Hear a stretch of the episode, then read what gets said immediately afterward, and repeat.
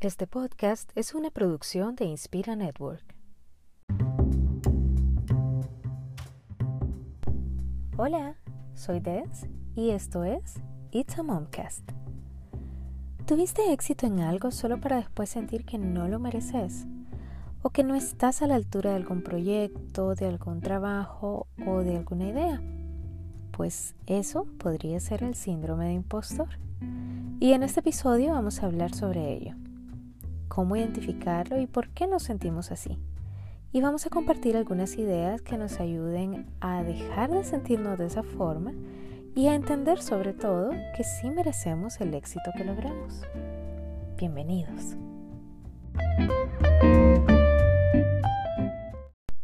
Esta temporada es traída a ustedes gracias a Domo Taquería y Domo Pizza and Bakery, Hatsu Honduras, Hotel Clarion Tegucigalpa, vitaminas Vitamin y Happy Pets.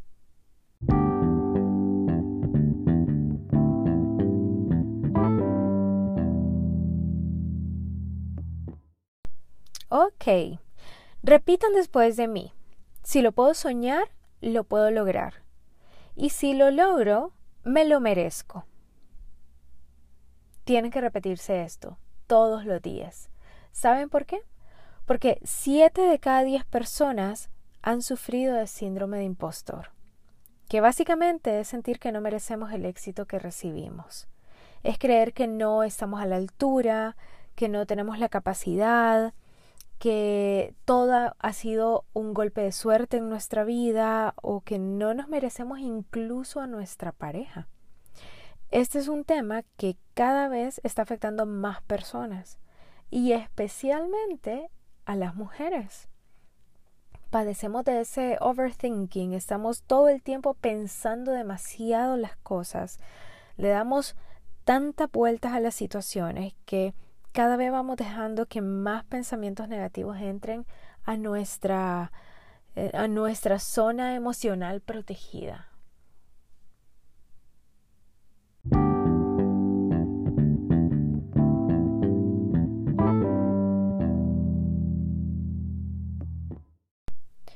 No estoy a la altura, no soy capaz de hacer esto, eh, no lo voy a lograr, hay alguien más preparado, hay una persona mucho más inteligente que yo o alguien mucho más creativo que yo.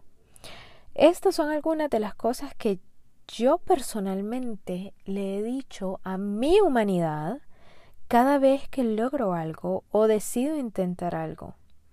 Y no tener la certeza de si va a funcionar hace que la inseguridad diga, bueno, quítense ganas que voy yo. Y esa es de hecho la palabra, es, es pura inseguridad.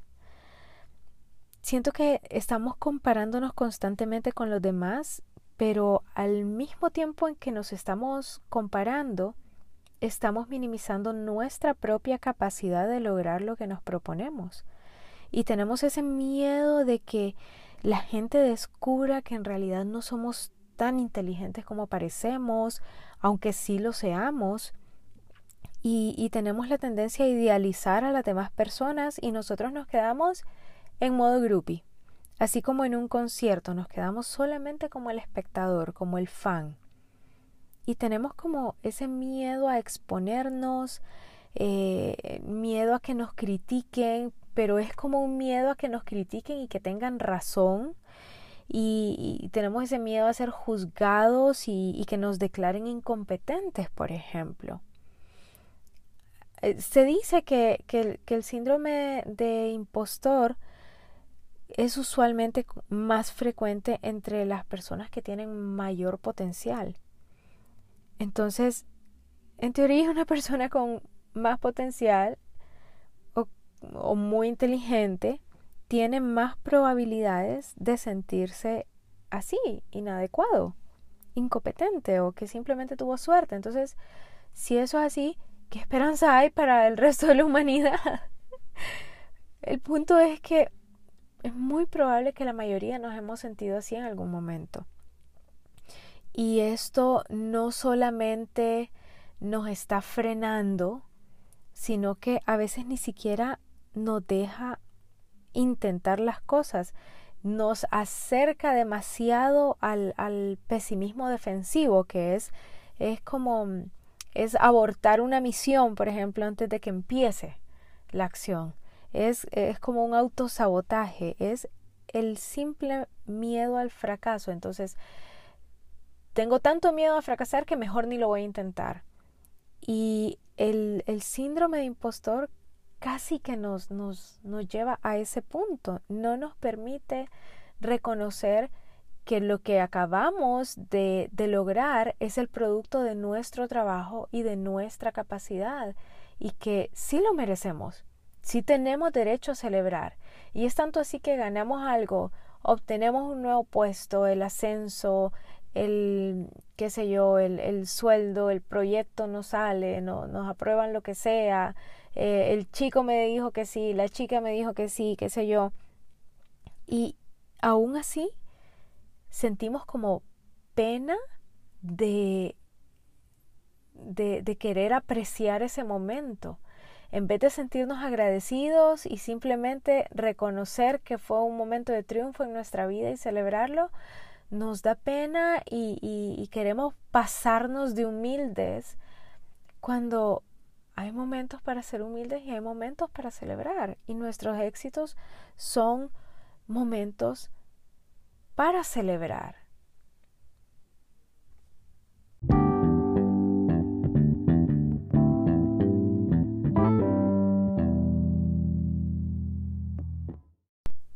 Tengo casi 20 años de experiencia laboral. Empecé a trabajar a los 17 y pues ya casi tengo 37, así que ya es bastante tiempo de experiencia laboral. Y en todo este tiempo pues he pasado por diferentes industrias, por varios trabajos. Em, de muchos trabajos renuncié, por ejemplo, porque creía que no había nada más para mí, que para que yo llegara al puesto que yo quería tenían que pasar cinco personas y yo no estaba dispuesta a esperar 15 años. Y en ese proceso ya pasaron 20 años. Y recuerdo eh, unas palabras que me decían antes, em, alguien muy cercano, decía que yo era como un gato, que yo siempre caía parada Mm, y, se refería a cuando yo tal vez renunciaba sin tener un trabajo fijo o cuando simplemente iba a una entrevista de algo totalmente diferente a lo que estaba haciendo y, me salía el trabajo y, siempre me decía eso o, de repente me quedaba sin trabajo y en menos de un mes encontraba empleo otra vez. Sabemos lo, lo, lo difícil que es la situación y encontrar un trabajo pues no es nada fácil pero yo siempre tuve la, facilidad de encontrar un trabajo o cambiar a un trabajo mejor. Y, mm, pero siempre entraba con ese, con ese temor de tuve suerte, tuve suerte, porque me dijeron tanto eso de que era como un gato, siempre caía parada, tenía leche, tenía suerte y todo. Pero luego, ahorita, eh, en este momento, empiezo a ver atrás y me pongo a pensar, sí, tal vez estuve un mes desempleada, pero en ese mes de desempleo, aunque no podía pagar el certificado, saqué un curso online con la Universidad de Stanford sobre desarrollo de nuevos negocios. Y eso me ayudó a desarrollarme en uno de mis trabajos y, a poder generar nuevas alianzas y qué sé yo. Eh, sí, tal vez no tuve, no tuve trabajo durante todo ese mes, pero ok, decidí sacar Em, un, un, otro certificado con otra universidad en, en, no sé, en North Carolina sobre desarrollo de nuevas ideas o innovación. Y ahora trabajo en innovación digital. Entonces, cuando empiezo a ver hacia atrás, me doy cuenta que cada uno de los pasos que di me llevaron al momento en el que estoy ahorita. Entonces no fue una casualidad, no fue un producto de la suerte. Un día decidí que no podía, no, no iba a poder progresar si no aprendía otro idioma, así que decidí aprender otro idioma en mi casa con los recursos que tenía Y eso me llevó a tener otro trabajo. Y no fue una cuestión de suerte, fue una cuestión de preparación. Fue un tema de eh, dedicación, de esfuerzo, de constancia. Entonces, de unos meses para acá, he trabajado muchísimo en quitarme de la cabeza esas palabras, esa, esa frase de que yo tengo suerte o, o como me ha pasado también es, ah, pues no tenés problema porque sos bonita. Igual, la belleza está en el ojo de quien la ve y es una cuestión totalmente subjetiva, pero si tengo alguna cualidad física, finalmente eso no es lo que me mantiene en un trabajo o lo que me da el trabajo, es mi capacidad y mi preparación. Y no necesariamente es ok, me fui a estudiar a no sé cuántos países y tengo tantos doctorados y qué sé yo. No, hay mil maneras de prepararse. Mi punto con esto es que cuando vemos hacia atrás y vemos todo el camino que hemos recorrido, nos damos cuenta de todos los obstáculos con los que nos encontramos. E incluso recordamos todas las cosas que hicimos para superar esos obstáculos. Entonces, ¿por qué cuando finalmente llegamos a donde queremos estar, dudamos de nosotros y nos sentimos como con miedo de que se nos quite la oportunidad, cuando hemos trabajado durante tanto tiempo precisamente por esa oportunidad. No es justo que nosotros nos hagamos ese, ese sabotaje, especialmente cuando podemos recordar puntualmente, analizar puntualmente cada paso que hemos dado que nos ha llevado hasta donde estamos. Hay una, una científica que se, se, volvió coach también em, y ella habla bastante sobre el síndrome de impostor, se llama Byra Gill. Y ella menciona en algunas de sus charlas eh, los dos tipos de síndrome que existen, por ejemplo. Y es súper básico. Es uno que desaparece con el tiempo y otro que más bien incrementa con el tiempo. Y el que desaparece con el tiempo no es tan peligroso porque, bueno, eh, normalmente nos da cuando nos sentimos inseguros, cuando estamos empezando un nuevo reto, un nuevo puesto de trabajo y es el, el, típico que estoy en periodo de prueba, qué va a pasar si no doy el ancho y todo eso. Pero el otro es mucho más grave porque empeora con el tiempo y nos quedamos enfrascados en esa situación donde creemos que nuestro éxito es pura cuestión de suerte y no lo atribuimos a nuestra inteligencia, a nuestra capacidad, a nuestro esfuerzo, sino que se lo echamos encima a factores externos sobre los que no tenemos ningún control, cuando no ha sido así, no ha sido ese el caso.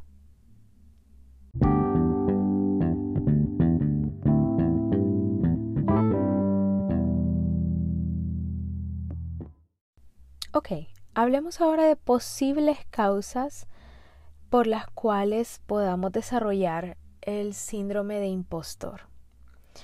Em, muchos investigadores y expertos en este tema han, definido cuatro causas básicas, entonces nos vamos a, a enfocar en esas cuatro causas específicas para que tengamos como un panorama, un contexto sobre el cual seguir esta conversación. Una de las posibles fuentes de, este síndrome es un tema em, de comparación que viene de nuestra dinámica familiar. Entonces, cuando, por ejemplo, en tu casa tu hermana era, era la inteligente y tú eras el buena onda. O tus primos eran los brillantes y ustedes eran los artísticos, por ejemplo o tenías esa presión de sacar súper buenas notas o tus papás son demasiado, fueron demasiado exitosos, por ejemplo, o, o tienes esa sensación de que eres la oveja negra. Em, esa, por ejemplo, es una causa que podría en el futuro desarrollar eh, el síndrome de impostor. Estereotipos de género. Y esto es algo muy interesante porque se ha determinado que el síndrome es mucho más frecuente en las mujeres. Em, algo que me llamó mucho la atención mientras estaba leyendo sobre este tema es que las mujeres, si por ejemplo yo quiero aplicar a un, a un, a un puesto, lo más probable es que yo espere estar al 100% lista. Eso significa que yo espero cumplir con el 100% de, las, de, las, de los requerimientos para ese puesto. Y aún si logro obtener ese puesto, voy a empezar con la inseguridad de que probablemente me lo dieron por ser mujer, no por mi capacidad. Sin embargo, los hombres ya se demostró científicamente que con solo el 50% de los requerimientos para un puesto se lanzan. Y no les importa, o sea, si al final no se lo dan, pues no pasa nada. Y si les dan el puesto, pues aprenden en el camino y ya. Creo que hay algo ahí que podemos aprender nosotras. Pero volviendo a, las, a lo que ya los expertos han dicho, em, esto es, sí, e, es más frecuente en las mujeres. Em, y es en parte debido a esos mensajes de éxito y, fracaso en la, en la sociedad y, al tipo de presión al que la mujer está expuesta con mayor constancia. Por ejemplo, eh, la presión de ser mamá y, tener éxito al mismo tiempo, encontrar ese balance entre la vida personal, los hijos, la pareja. Y, y recordemos, y quienes no lo saben, pues sépanlo, la mujer es quien lleva la carga emocional normalmente en una relación familiar. Es la mujer la que está pendiente de cómo se sienten todos.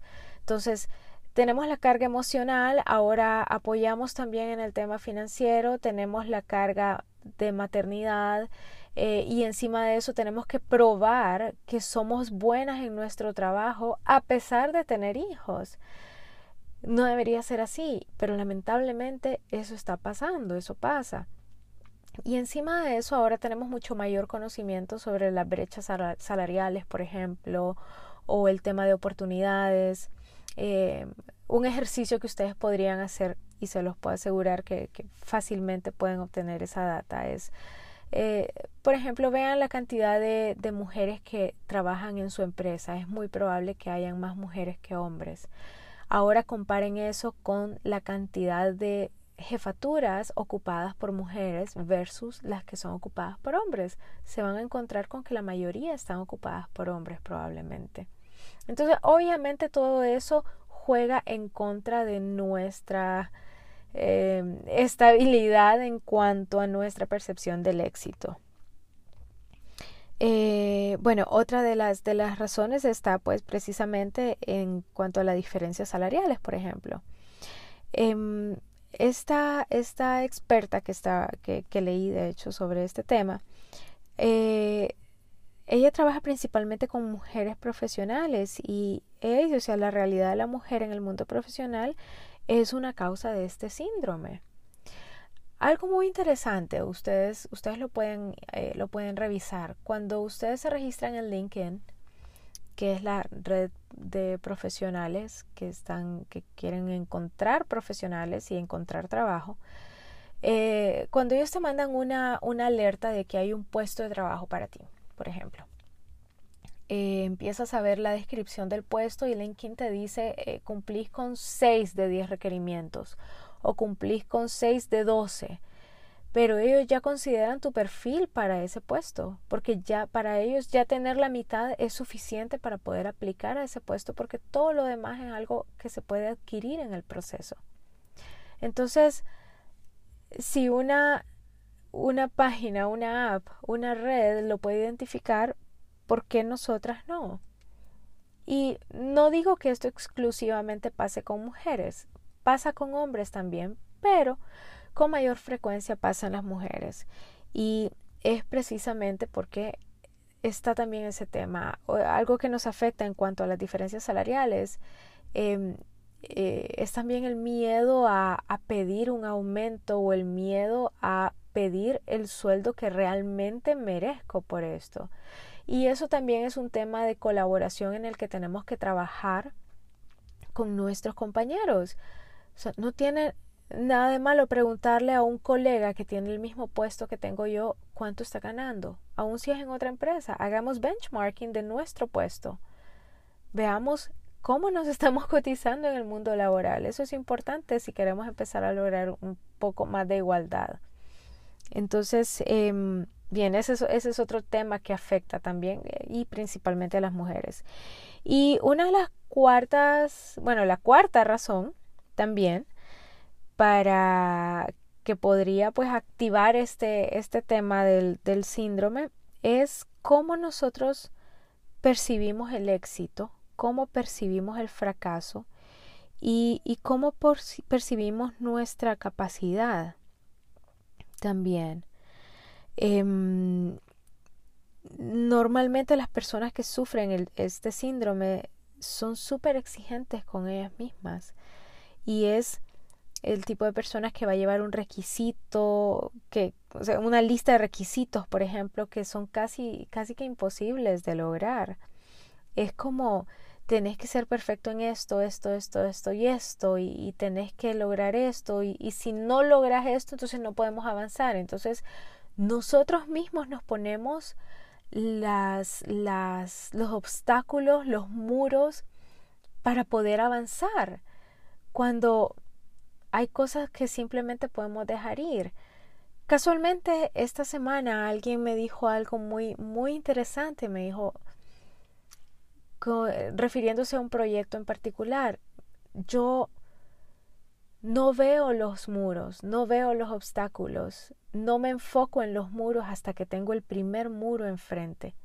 Y cuando tengo el primer muro, el primer obstáculo, me enfoco en ese específicamente. No me pongo a pensar en el futuro ni en todo lo que no he logrado aún, lo que me falta por lograr. Simplemente me enfoco en el primer muro que me, que me aparece y lo salto. Y poco a poco te vas a ir dando cuenta que ya saltaste 30 muros. Y eso me pareció una manera muy buena de ver las cosas, porque nosotros estamos pensando constantemente en todo lo que no hemos logrado, en todo lo que nos hace falta, en todo lo que puede salir mal, en lugar de enfocarnos en el recorrido y el primer problema que aparezca, el primer obstáculo, resolvámoslo y ya. Poco a poco vamos a ir resolviendo lo demás. Creo que como seres humanos a veces en este aspecto tenemos tenemos como un mix emocional entre querer ser los mejores y al mismo tiempo pecar de humildes porque somos incapaces de celebrar nuestro propio éxito.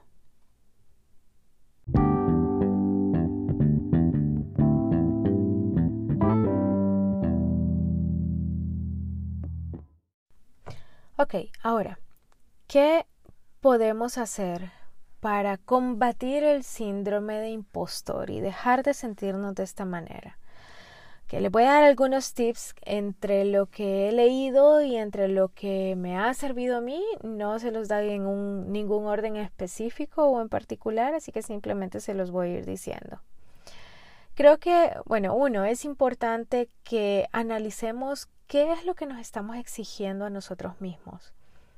¿Cuáles son nuestras propias expectativas? Y, si es posible hay que escribirlas y empezar a analizar qué tan realistas son. O sea, escribamos qué es lo que esperamos de nosotros mismos y empecemos a analizar eso. Y si no estamos muy seguros eh, y tenemos a alguien de mucha confianza, pidámosle a esta persona que nos dé su opinión sobre nuestras propias expectativas. Lo más probable es que otras personas te estén viendo en este momento como un experto en eso, como una persona que se merece eso y más y nuestras propias expectativas a veces no nos dejan avanzar. Así que analicemos qué nos estamos exigiendo y cuáles son nuestras, nuestras expectativas de nosotros mismos. Otro, eh, aprendamos a reconocer cuáles son los speech que nos damos, cuáles son los guiones con los que empezamos a, confundir nuestra mente. Normalmente empezamos con lo mismo, empezamos con puchica, ¿será que puedo hacer esto? ¿Será que no? ¿Y si no sale? Entonces son patrones y nosotros sabemos en el fondo cuáles son esos patrones. Así que aprendamos a reconocerlos. Aprendamos a reconocer cuando esa, esa vocecita está empezando con el guion de siempre, el mismo guion de siempre, para que nosotros empecemos a generar nuestras propias respuestas hacia esos pensamientos. Y si es posible, seamos vocales al respecto. Seamos intencionales en el, en el acto de responderle a nuestra mente. ¿Será que puedo lograr eso? Sí, sí lo puedo lograr. Claro que puedo lograrlo. Si ya llegué hasta aquí, ¿por qué no lo voy a lograr? Y, digámoslo. Encerrémonos en el baño y démonos una pep talk. Acabemos con ese, con ese guion. Otra cosa es, aprendamos a agradecer los cumplidos. Y no es necesario agradecernos y disculparnos al mismo tiempo como que, ay, gracias, sí, puchica, lo intenté y bueno, la verdad es que, no, ay, gracias, sí, yo lo hice, gracias. Ay, qué bella, sí, muy amable, gracias. Y ya, no tenemos que dar explicaciones de nuestra capacidad para lograr algo. Simplemente agradezcamos esos cumplidos que nos dan. ¿Ok? Otro es, y este me agrada mucho, tener un mantra. Levántense en la mañana, mírense al espejo y díganse, lo vas a lograr. Sos lo más genial del mundo y ya. Leí hace tiempo que, que mm, una técnica muy interesante, bueno, no, no lo leí, lo vi en una TED Talk. Una técnica muy interesante eh, salió de esto. Cuando, por ejemplo, ustedes están en una competencia o están jugando algún deporte o ustedes ven, por ejemplo, una maratón, lo más, em, lo más normal cuando alguien ha ganado, cuando hay una victoria, es eh, expresarlo físicamente. Entonces levantamos los brazos, hacemos ademanes, nuestra cara, la expresión de nuestra cara cambia toda esa reacción física ante la victoria, hagámosla en las mañanas. Mirémonos en el espejo y levantemos los brazos y digamos, sí, lo puedo lograr, ya, sobreviví otra noche, lo logramos. Pero esa, esa celebración física hay que hacerla y tengamos eso acompañado de un mantra personal. Yo les dije al inicio de este podcast, repitan después de mí. Si lo puedo soñar, lo puedo lograr. Y si lo logro, me lo merezco. Si todavía no tienen un mantra, empiecen con ese. Y busquen uno. Y si lo quieren cambiar todas las semanas, cámbienlo. Pero busquen esas, esas palabras, esa oración corta que les va a ayudar a empezar el día. Y si todavía no están seguros, hay muchos lugares donde pueden encontrar una sola frase que ustedes saben que los hace sentir mejor. Otra cosa importante, todos los expertos en algún momento fueron principiantes. Así que revisen sus conocimientos. Probablemente ustedes ya son un experto para alguien más. Obviamente el ser humano vive en constante estado de aprendizaje. Que algunos quieran implementar lo aprendido y otros no, pues eso ya es un tema totalmente diferente. Pero estamos en un estado constante de aprendizaje, así que revisen sus conocimientos. Chequeen cuándo fue la última vez que aprendí algo. Leí algo la semana pasada. Ok, eso significa que estás aprendiendo. Entonces recuerden, todos los expertos en algún momento fueron principiantes. Probablemente ustedes sean principiantes en otro tema, pero probablemente sean unos expertos en otro. Así que revisen qué tanto saben de los temas que les interesan. Créense, y recuerden, todas estas son ideas, no tienen que hacerlas todas, pero si alguna les gusta, les parece simpática o realmente les la sienten útil, háganla. Si son de este tipo de personas, pueden implementar este. Creen su propio avatar mental y conviértanlo en el superhéroe que los va a defender contra el síndrome cada vez que, y, esto es similar a, a, lo de a lo que hablábamos al, al inicio, cada vez que ustedes se sientan así, empiecen a sentir y ustedes lo reconocen, ustedes ya saben dónde empieza ese momento. Cada vez que empiecen a sentirse así, saquen ese avatar de su cabeza y háganlo tener una mega pelea de Jedi versus Sith, o sea, que sea épico. Y siempre asegúrense de ganar, ¿ok? Miren, siempre para alguien van a ser un experto o el mejor o el más cool. Hagan un recuento de dónde empezaron y dónde están ahora y todo lo que les tomó llegar ahí. Como les dije en uno de los segmentos, cuando yo ahora veo hacia atrás me pongo a pensar en todo lo que he hecho para prepararme para llegar donde estoy ahora. Hace cinco años yo no me imaginaba dando talleres, por ejemplo, de branding o de innovación digital o temas así y ahora lo estoy haciendo. Entonces eso significa que hubo una, evolución y esa es una evolución que me trajo hasta acá. Así que hagan ese recuento. Miren atrás para ver desde dónde vienen y todo lo que han logrado. ¿Ok? Bueno, les vuelvo a repetir este mantra. Y hoy sí repítanlo conmigo con todas las ganas del mundo en su mente. Grítenlo en su mente si están acompañados o si están en su oficina con audífonos o si van en el carro y, y no quieren porque llevan, qué sé yo, a los niños o lo que sea.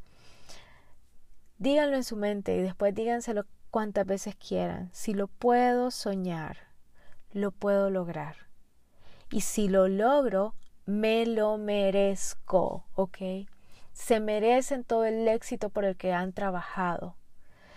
Cada nuevo paso que dan es un avance que vale la pena ser celebrado. Así que no dejen de celebrar cada logro, no importa si es pequeño o es grande, no importa si es el superascenso que esperaban desde hace dos, tres años, o simplemente es que, qué sé yo, lograron aprender a usar una función nueva de Excel. Creo que todos hemos estado en esa posición en algún momento, pero cada pequeño logro, celébrenlo. Reconozcan su propia capacidad, reconozcan su propio brillo. Enfóquense en aceptar el hecho de que tienen potencial, de que si han logrado llegar hasta este día es porque han hecho algo bien.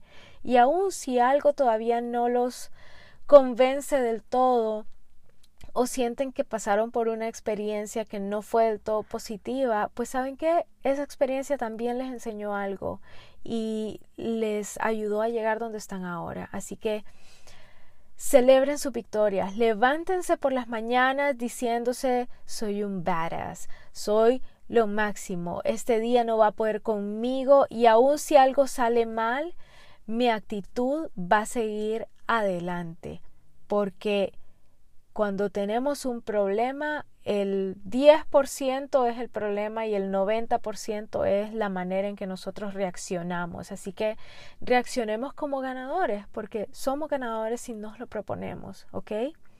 Y no dejen que el síndrome los venza. Eso no puede pasar. No les voy a decir que nunca más se van a sentir así, pero ahora saben que tiene un nombre, saben que lo pueden reconocer y saben que pueden, ustedes pueden más que cualquier cosa negativa que quiera desarrollarse en su cabeza.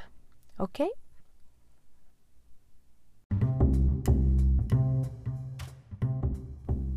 Gracias por haberme acompañado en este episodio de It's a Momcast. Si te gustó, puedes dejar un comentario y puedes apoyarme compartiéndolo en tu círculo o en tus redes sociales.